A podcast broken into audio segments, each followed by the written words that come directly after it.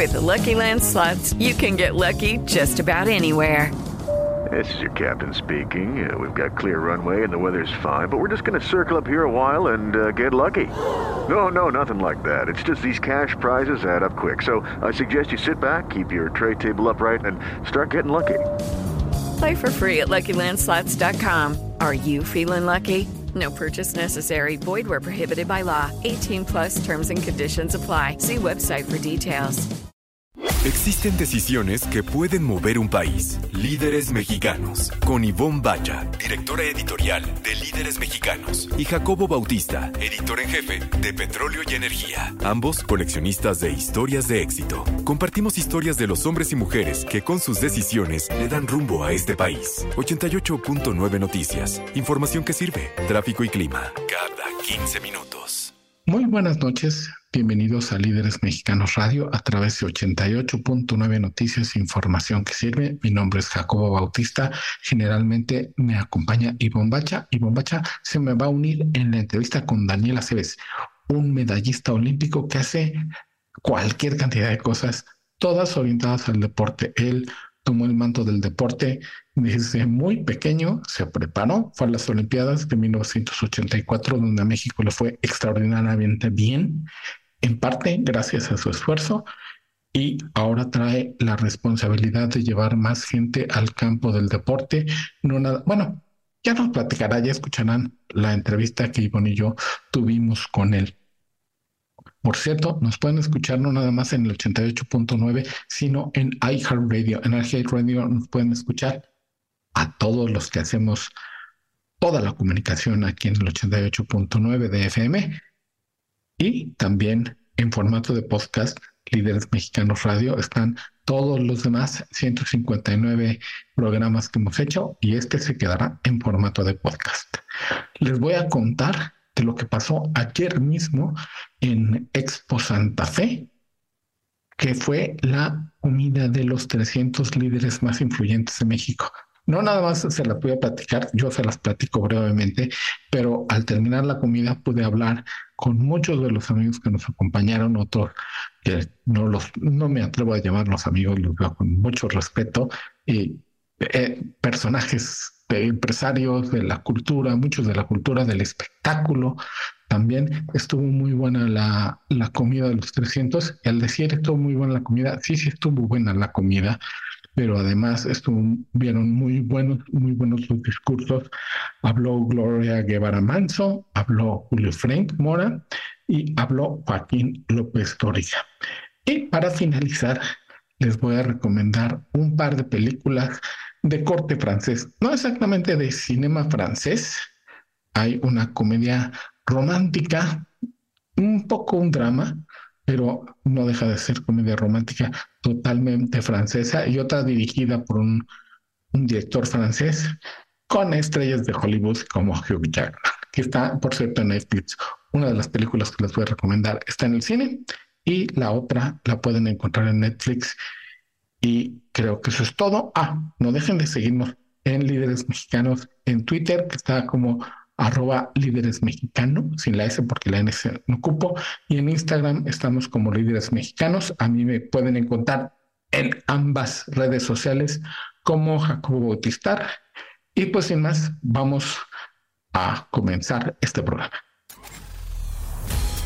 Líderes mexicanos un espacio para compartir y coleccionar historias de éxito. 88.9 Noticias, información que sirve. Pues bien, así las cosas. Ayer tuvimos la comida de los 300 líderes más influyentes de México. Estuvo muy padre, vimos a muchísima gente. Habló Gloria Guevara Manso, habló Julio Frank y al final cerró con un gran discurso Joaquín López Origa hablando de libertad de expresión entre muchas otras cosas. Nosotros, la verdad, recibimos con muchísimo gusto a tanta gente. Hay una foto con la que me quedó un cuadro en mi mente. No saqué la foto. Estaba Xochitl Galvez platicando con Alex Sintek, el músico, el cantante. Atrás de ellos estaba José Luis Urand, el que hizo los vinos que se sirvieron la comida. Siempre servimos vino mexicano y atrás estaba esperando para sacarse la foto con Xochitl, me parece que el hijo del santo. este tipo de cosas que logramos hacer entre el deporte, la cultura y es una pequeña muestra de las entrevistas que logré al terminar la comida, al terminar los discursos, me acerqué a algunos de nuestros amigos para preguntarles qué les había parecido la comida. El primero fue José Luis Durán, quien hizo los vinos que se sirvieron a la Rota e Ícaro en la comida, que además siempre, como es nuestra vacación, servimos en esta comida y en los eventos que realiza líderes mexicanos, vino mexicano. La verdad que me siento muy contento, muy feliz. Eh, creo que estar con este grupo de gente emprendedora, creativa, que tiene toda esta fuerza, es, un honor para nosotros. Poderles, poderles ofrecer nuestro vino ha sido una maravilla. Ah, además, te decía, o sea, todos tomamos tu vino. Eso, o sea, estoy encantado. Además, mucha gente que admiro. Entonces, pues es una fiesta, ¿no? Es algo muy lindo para nosotros poder, poder estar aquí. Como les decía, hay gente de todo tipo, de todos los cortes y también al salir ya salían corriendo, pude hablar con José Luis Lobotsky y Ricardo Pérez, quienes son, bueno, uno de los podcasters más influyentes en México, uno de los más exitosos que hacen La Cotorriza líderes mexicanos son lo máximo, de verdad es un honor grandísimo, es dar el paso ya de nominaciones de cosas que hacen los chavitos, allá impacto realmente en el país, la verdad es que aunque nuestro giro sea el espectáculo y, la diversión, pues sí cargas con un poco de responsabilidad ya sabiendo que te consideran tan, tan líder, vaya. Muchas gracias. No, pues nada, eh, como alguien que, no tuvo un diploma universitario para que enmarcaran en mi casa, sin duda, este es un gran paso a nivel personal sobre de todo. La, mitad, ya, la verdad están igual, ¿eh? Sí, sí, sí. No, la verdad, este, eh, honrados de que nos consideraran líderes en México y, el solo llegar y ver las caras que vimos el día de hoy, eh, pues se, siente muy bonito que te, que te pongan en una canasta tan, tan linda como esta. También me encontré con el académico, con el comunicador, con el líder de opinión, Leo Zuckerman, que ha aparecido ya durante muchísimos años en la lista y como la lista está ordenada alfabéticamente, casi siempre Leo es el número 300. Y me acerqué a él precisamente porque habló un comunicador al final de libertad de expresión y de diálogo. No, muy bien, como siempre, la verdad los hermanos Ferraes organizan un evento único, me atrevería a decir, en México, en este caso con dos mensajes que me parecieron fabulosos, tanto el de Julio Fren como el de Joaquín López Dóriga. Tú que estás en, lo mismo que Joaquín, en lo mismo que nosotros, la libertad de expresión, hemos perdido la capacidad de diálogo, de escuchar al otro. Totalmente, ha sido un sexenio muy difícil en ese polarización y como tú dices, con esta capacidad de escuchar al de enfrente con una opinión diferente y escucharlo. Ahora hay más cacofonía, hay más imposición de una posición eh, en particular, eh, pero creo que, que se ha perdido, pero no del todo, afortunadamente. La mayoría de los 300 líderes más influyentes de México son empresarios y no los podía dejar fuera. Me acerqué además con un banquero, Daniel Becker, director general de Banco Mifel, para ver qué le había parecido la comida. Extraordinario, la verdad es que mensajes muy potentes, eh, viviendo momentos inéditos y oír eh, pues estas palabras solo refrescan lo que sabemos que tenemos que hacer, una gran oportunidad de país, pero pues hay que, como dijo Raúl, ¿no? una ejecución, una, una idea sin ejecución es una ilusión, pues es el momento de hacer las cosas. Oye, Daniel, independientemente de, de, tu trabajo y tus responsabilidades diarias, que sabemos que son muchas, has estado mucho tiempo ya en la lista de los 300, ¿esta responsabilidad cómo la vives? Que yo creo que cuando tienes una posición de liderazgo no es una posición, es una responsabilidad. En el caso nuestro, bueno, tenemos 2.000 colaboradores que pues, a lo mejor somos al final una comunidad de 10.000 gentes y yo creo que si cada uno de aquellos que tenemos hemos tenido la oportunidad de tener posiciones de liderazgo, hacemos lo que tenemos que hacer y generamos mayores oportunidades, más bien creo que alguien que ocupa una posición de liderazgo tiene como función crear mejores oportunidades de trabajo para su entorno, para su comunidad y para su país. Y también hay gente del espectáculo. Hace mucho tiempo invitamos a la comida a la actriz Altair Jarabo que curiosamente siempre es villana o hace muy buenos villanos, es una especialidad. Y Altair me dijo esto al salir de la comida de los 300 líderes. Bueno, para mí siempre es un gusto venir porque eh, encuentro personalidades eh, que son líderes en sus esferas, no necesariamente en la mía, que es la actuación, el entretenimiento. Creo que me enriquezco con cada persona en la, que hablo. Definitivamente está aquí presente las voces más eh, potentes en su industria. Para mí es muy enriquecedor, la verdad. Conocer gente que no conozco, escuchar puntos de vista que no son el mío. Creo que siempre, siempre sumo. Agradezco muchísimo eh, la invitación y bueno, siempre, siempre me han tenido la consideración de tomarme en cuenta y yo la aprecio y la agradezco. Me dio mucho gusto también poder acercar y platicar un ratito con Consuelo Sáizar, quien es una de las promotoras culturales más importantes y más queridas en este país. Consuelo la conocimos cuando diría, dirigía el Fondo de Cultura Económica, luego lo seguimos a Conaculta y se ha mantenido muy cercana a esta casa editorial. Un placer hablar con Consuelo. Este evento es probablemente la gran plaza de la conciliación del país, la posibilidad de encontrar al talento, a la inteligencia, a la fama, a la generosidad. Cada vez me impresiona más lo que se logra, pero no solo lo que logran año con año, sino lo que han logrado sostener, ¿sabes? Es muy fácil alcanzar un propósito, pero el gran desafío, el magnífico desafío es lograr sostenerlo.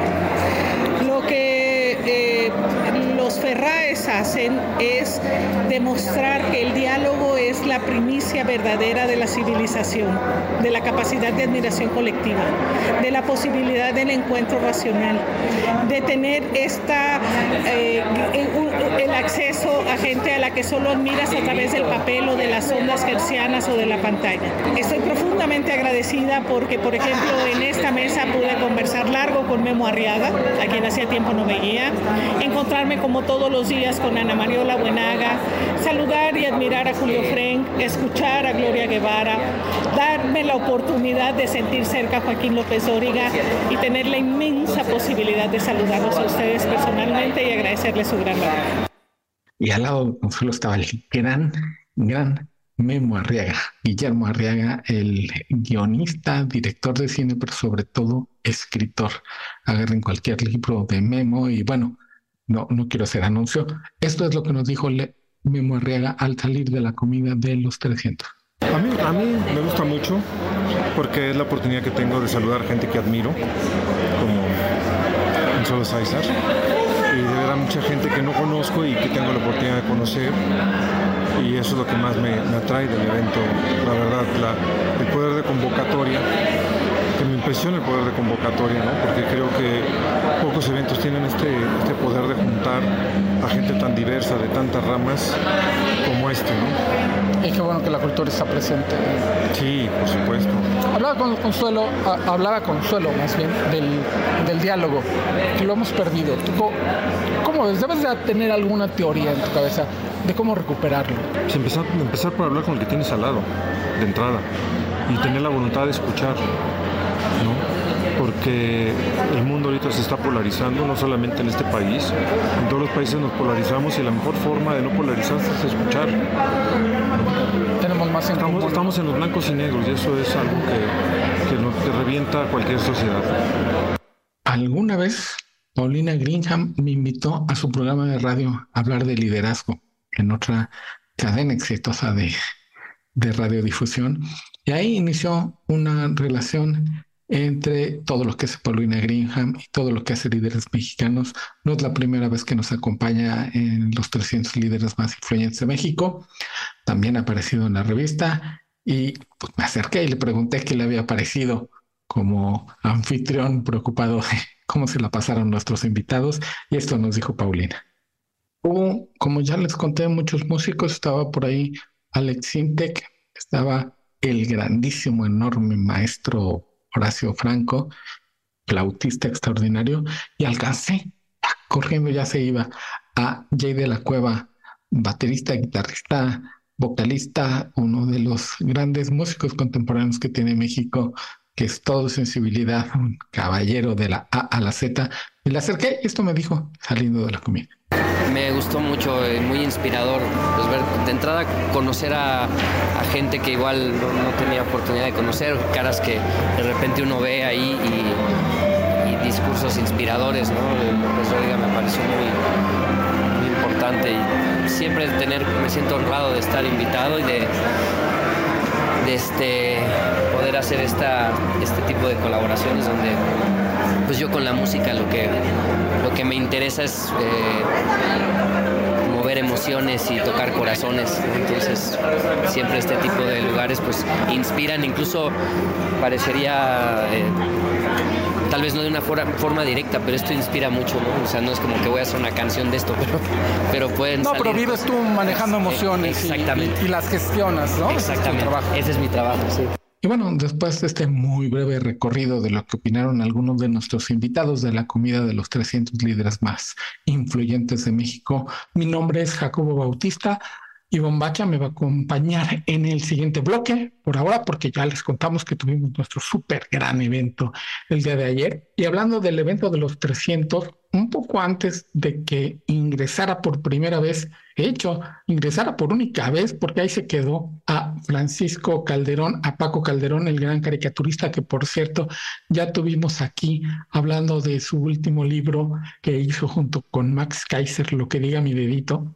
La primera vez que lo fuimos a entrevistar, yo lo había bueno, no lo había conocido. Yo conocí su trabajo. No sabía ni cómo era él. Lo único que hacía era yo ver su monito, porque él hizo una caricatura de él mismo para explicar algunas cosas, encontró esta solución de cómo piensa él y dibujarse él mismo. Yo conocía su trabajo desde que empezó el Reforma, desde que empezó en 1994 el Reforma, yo era estudiante, me daba mucha risa cómo caracterizaba a algunos miembros del estudiantado de la UNAM, porque eran los tiempos antecesores a la huelga, pero había mucho más problemas que ahorita. Y me daba mucha risa y a muchos nos gustaba su, forma de, de, exponer a estos miembros de la UNAM que le han dado tan, tan mala fama a lo largo de, de tantos años. Y de hecho, alguna vez le mandé un correo, porque entonces, en aquellos entonces, 94, 95, él ponía su correo electrónico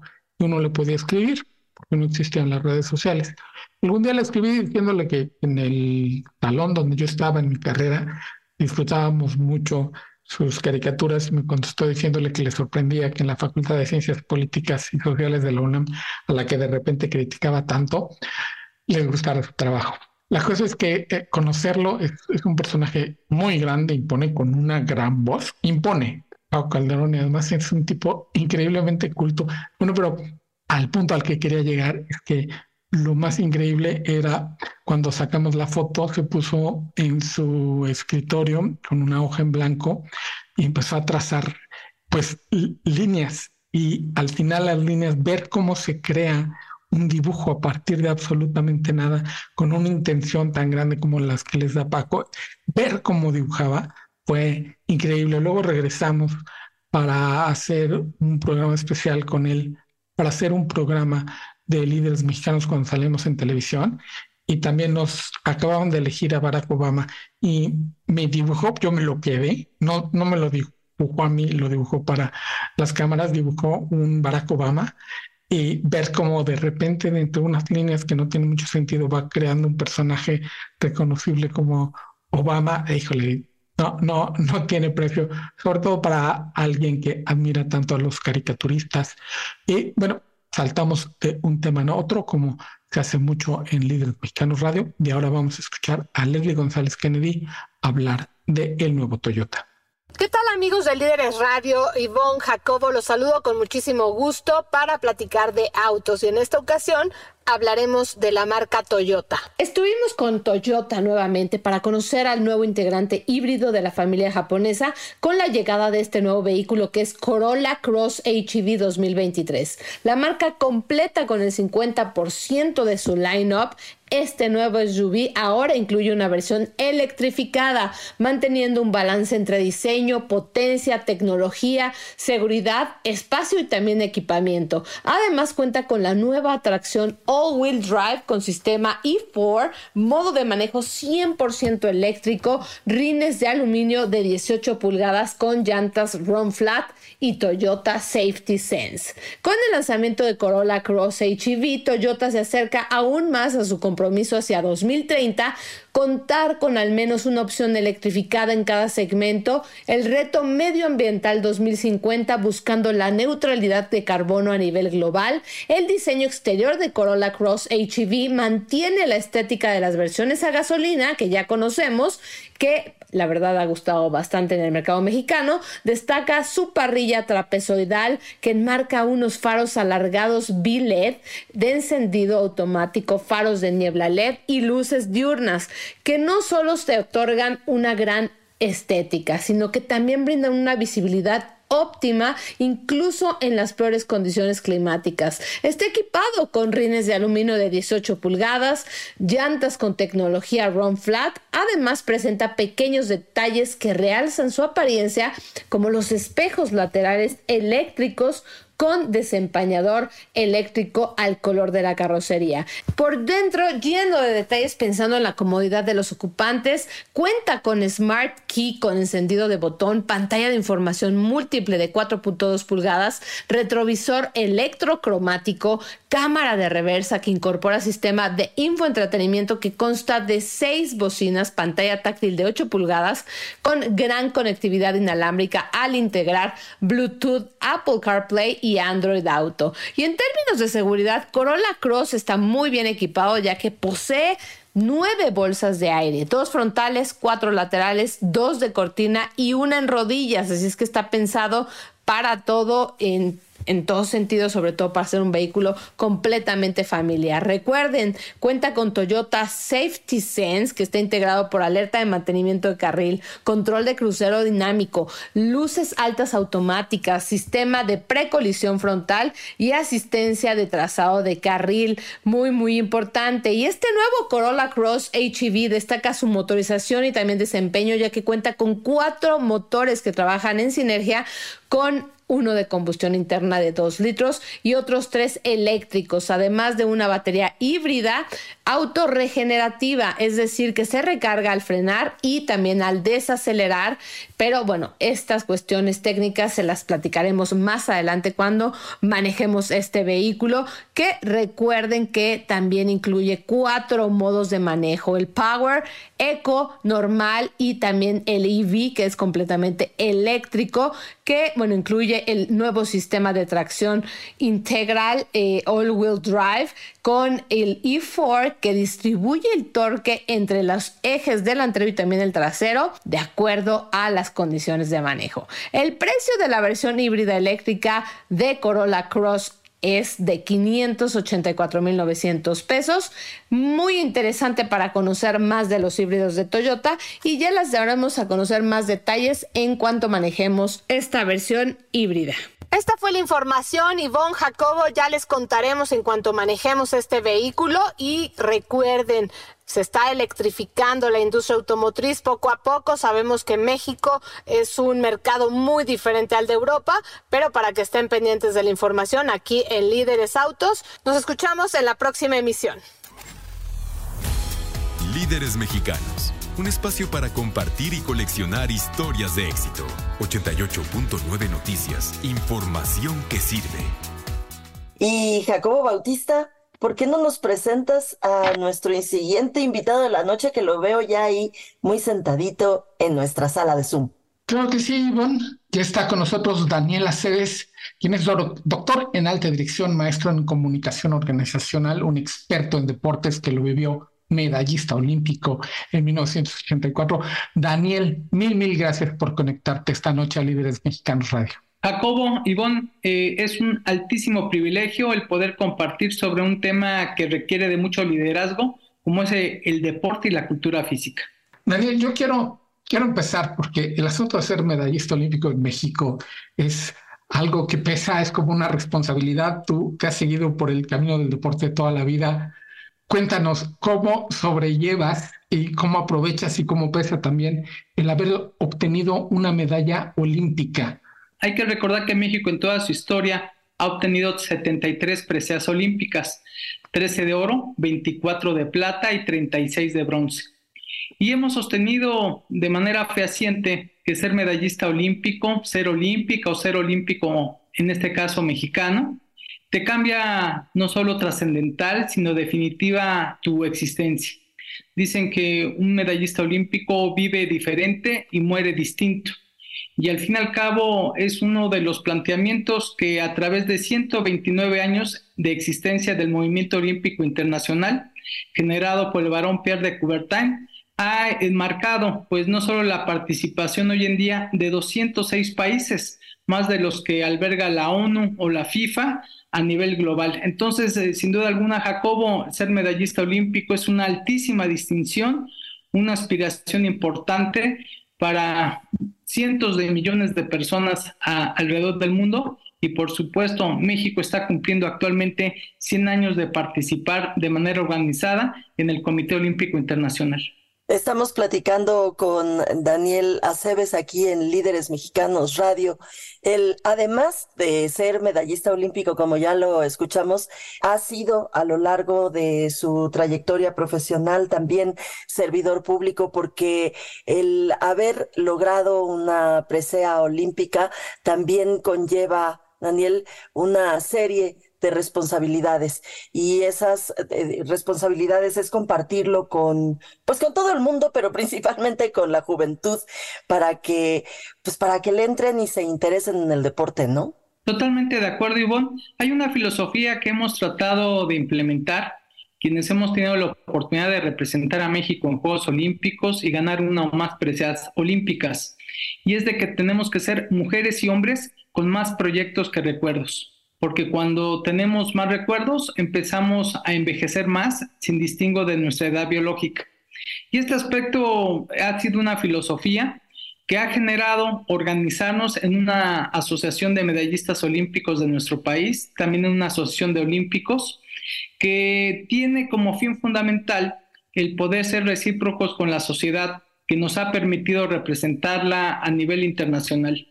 Para llegar a unos Juegos Olímpicos eh, no hay más que participar en eventos nacionales e internacionales como los Juegos Centroamericanos y del Caribe, Juegos Panamericanos, Campeonatos Mundiales. La edificación de una participación olímpica conlleva en el menor de los casos 8, 12, 16 o 20 años de, de preparación y creo que esa voluntad, esa resiliencia, esos eh, elementos ejemplificadores y aleccionadores del deporte son parte de lo que buscamos no solo compartir. Por eso los líderes mexicanos tienen esta definición de trascender, de influir, de motivar, de organizar.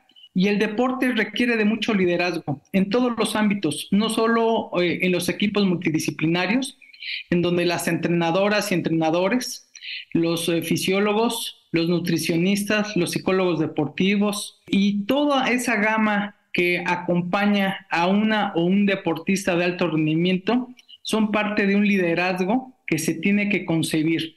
Estamos en Líderes Mexicanos Radio a través de 88.9 Noticias platicando con Daniel Aceves, quien es, entre otras cosas, presidente de la Asociación de Medallistas Olímpicos de México y miembro permanente del Comité Olímpico Mexicano. O sea, que te presentemos decimos una de las tantas cosas que hace Daniel.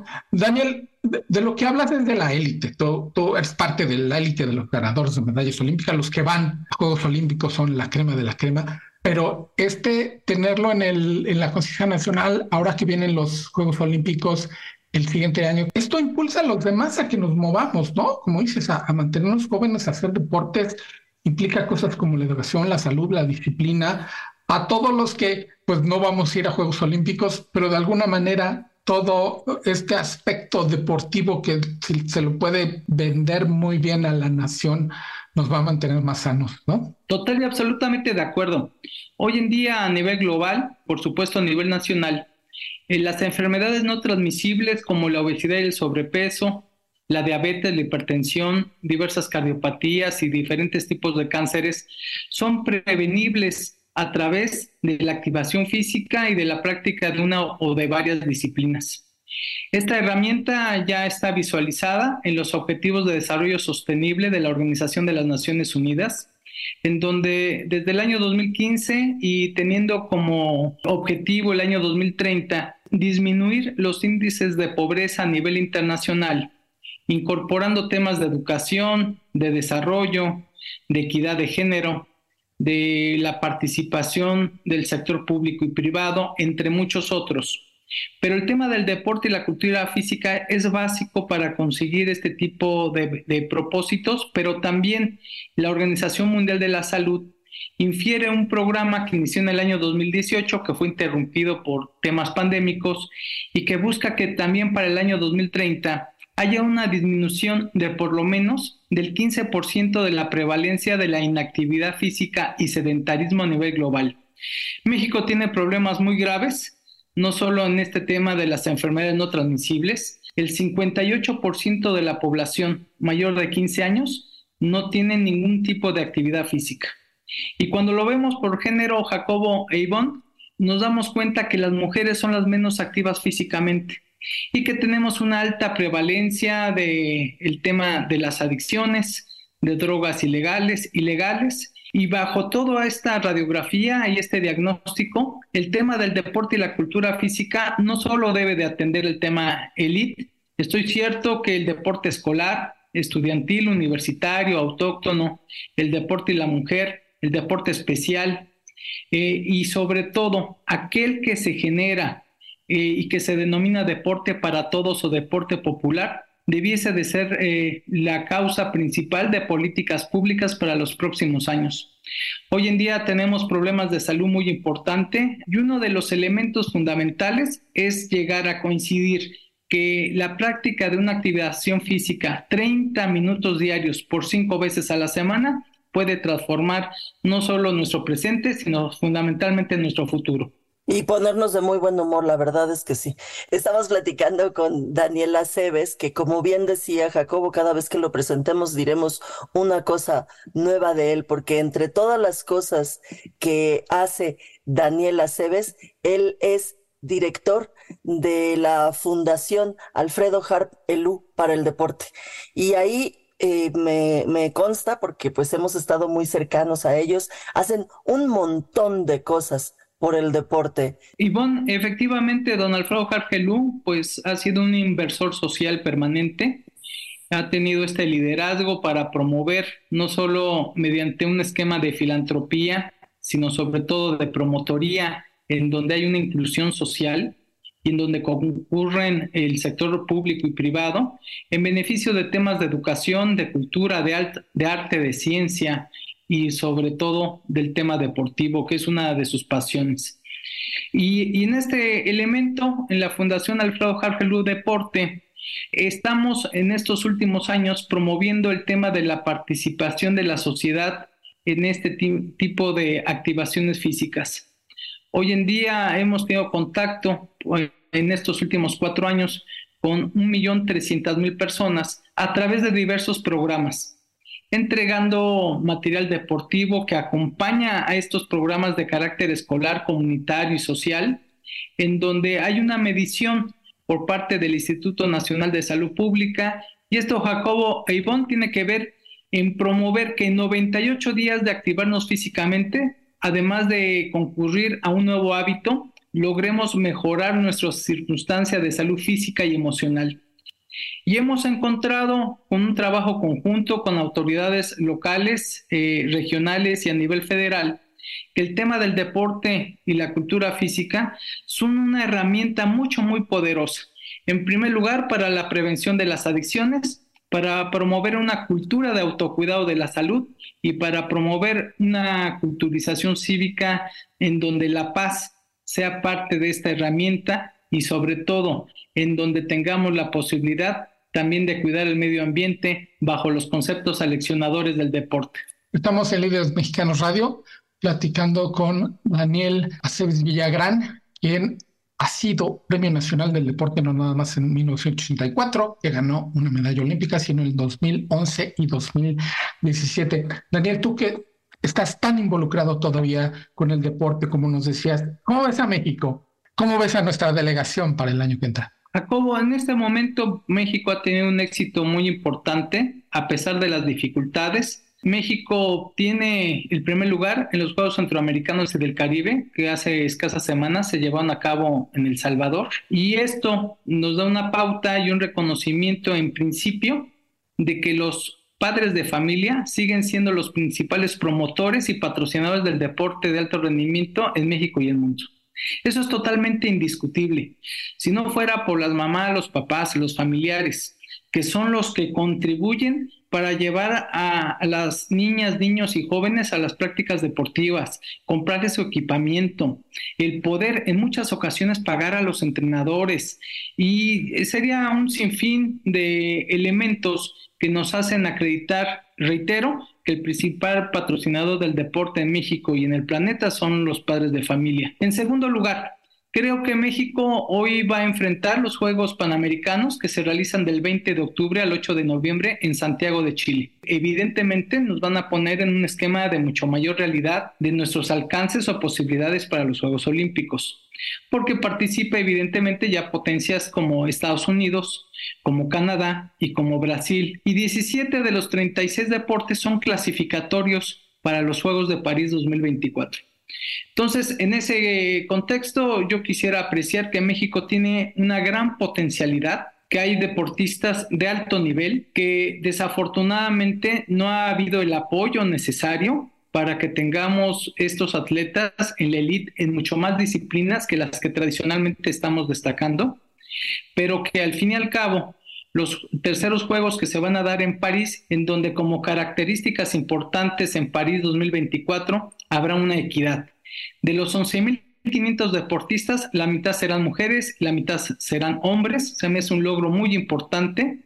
Habrá nuevas disciplinas deportivas, una comercialización eh, con patrocinadores del Comité Olímpico Internacional y algunas otras disciplinas, eh, modalidades de, y muchas modalidades mixtas situación que manda un mensaje muy afortunado a la sociedad. Ayer se estaba dando a conocer, por ejemplo, en la caminata, va a haber un relevo mixto para un maratón por primera ocasión en la historia y esto ya se va a dar en los Juegos Panamericanos.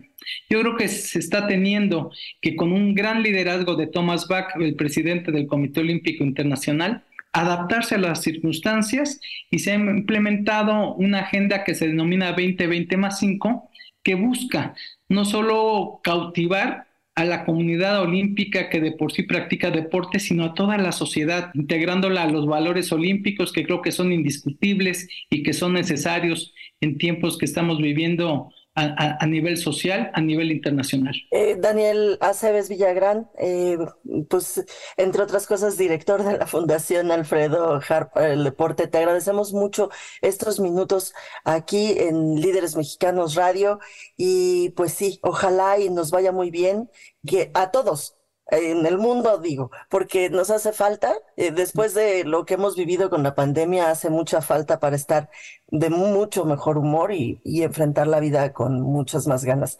Muchas gracias, Daniel, te agradecemos mucho estos minutos aquí. Ivonne Jacobo, el agradecido soy yo, le mando un saludo muy afectuoso a, a mi amigo Omar Herrera y a todo el público Radio Escucha, deseando que siga pasando una excelente noche pero sobre todo que visualicemos las lecciones del deporte y del movimiento olímpico y que las hagamos nuestras. Mi nombre es Jacobo Bautista y Bombacha nos acompañará la siguiente semana, como siempre aquí en Líderes Mexicanos Radio. Mientras tanto, yo les tengo dos grandes recomendaciones de cine francés y de casi francés. Ahorita les explico.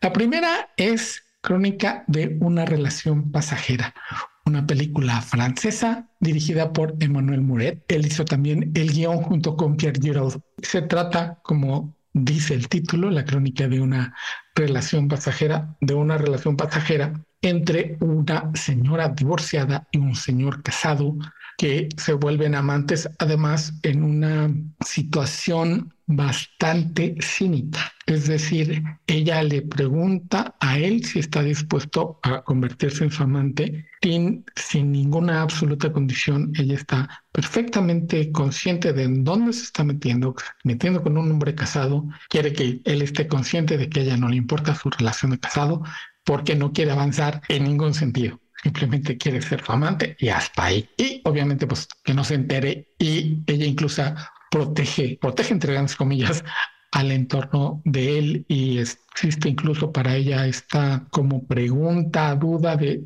si le gustaría conocer a la esposa del amante, incluso en foto en el celular, nunca le, nunca le pide que, que se le enseñe o saber quién es y demás. Se habla de esto en, en esta relación tan, tan extrañamente cínica y él acepta esta relación bajo esos mismos términos, que nunca va a evolucionar. Y la pregunta que se hace a Manuel Muret es, ¿realmente se podrá? ¿Realmente se puede establecer una relación que es en principio sexual, pero conviven mucho, platican muchísimo, se disfruta desde el asiento del espectador? Porque uno oye los dilemas que tienen los personajes, los dilemas sobre todo de su misma relación. Hay otras cuestiones que se hacen sobre la vida y demás, pero sobre todo sobre esta relación. Y nuevamente lo que Muret dice, eso no puede evolucionar, no va hacia ningún lado. Y el cómo se desarrolla la película y cómo se desarrolla la relación pasajera de estos dos personajes es lo que hace de esta una gran película está en Cinemex y en Cinepolis, la pueden encontrar en Cinepolis, por cierto, creo que ya inició el Festival del Cine Francés, que siempre es una delicia. Y uno al ver este tipo de películas dice, por eso el cinema francés es lo que es, porque logran poner situaciones no comunes, situaciones nuevas, que igual alguien tocó por ahí en 1970 o demás, y es una nueva perspectiva de lo que es el drama humano. No es la repetición constante de Hollywood, que además muy metida en, las películas de superhéroes, no por hablar mal de ellas, sino porque hay más. Y el cinema francés siempre está metido en este buscarle y buscarle y buscarle más. Véanla si tienen oportunidad. La otra está en Netflix, se llama El Hijo y es un drama, un verdadero dramón que dirige y la escribió Florian Seller, este dramaturgo, empezó con dramaturgo, él, es un escritor, se metió a dirigir y a escribir para el cine. Florian Seller hizo una película muy bonita, bonita en el, en el, desde el punto de vista estético y profunda, pero es un drama muy, muy duro. Lo protagonizan Hugh Jackman y Laura Dern. Ellos son la pareja, la pareja de divorciados que tienen un conflicto no resuelto después del divorcio. Se ve que no fue un divorcio fácil. Él la deja a ella por una pareja mucho más joven, además con la cual acaba de tener un bebé y el hijo adolescente que tienen entre los dos empieza a sufrir lo que parece una depresión, no está de acuerdo, obviamente está sufriendo por el que sus padres se separaron y caray, está durísima la película, sobre todo al final, pero lo que entregan tanto Laura Dern como Hugh Jackman, hace ratito que les hablaba de las películas de superhéroes, nuestro Wolverine, Hugh Jackman entrega una actuación de Oscar aquí, o sea, me atrevo a decir eso de premio, está él y Laura Dern increíbles. Está buenísima. Sale Vanessa Kirby como Beth, que es la esposa joven de Peter Miller, que es el personaje de Hugh Jackman. Sale Anthony Hopkins como el papá, porque se explora de dónde vienen los conflictos del padre que no quiere que se repita la historia de lo que él sufrió con el papá, con el hijo, y como muchísimo, muchísimas veces en la vida, vuelve a repetir lo mismo que le dijo el papá, se cacha él repitiéndolo, se desespera, pero la cosa es salvar al hijo, él esté bien, él nada más no se halla, y hay una gran lección que no les puedo decir aquí porque si no les spoileo la película. La verdad está muy buena, tiene grandes actuaciones y está un solo clic en su pantalla si tiene Netflix. La verdad está fenomenal esta, esta película. Se estrenó en el Festival de Venecia le fue muy, muy bien, porque la neta es que está fenomenal, está Netflix y en ese tono dramático, porque es un ¿no? Llegamos al final del número 160 de los programas que hemos hecho aquí en 88.9 de Líderes Mexicanos Radio. Muy buenas noches a todos los que nos escuchan. Muy buenas noches por escucharnos hasta el final. Buenas noches, Romina, y nos escuchamos la próxima semana. Líderes Mexicanos un espacio para compartir y coleccionar historias de éxito. 88.9 Noticias, información que sirve.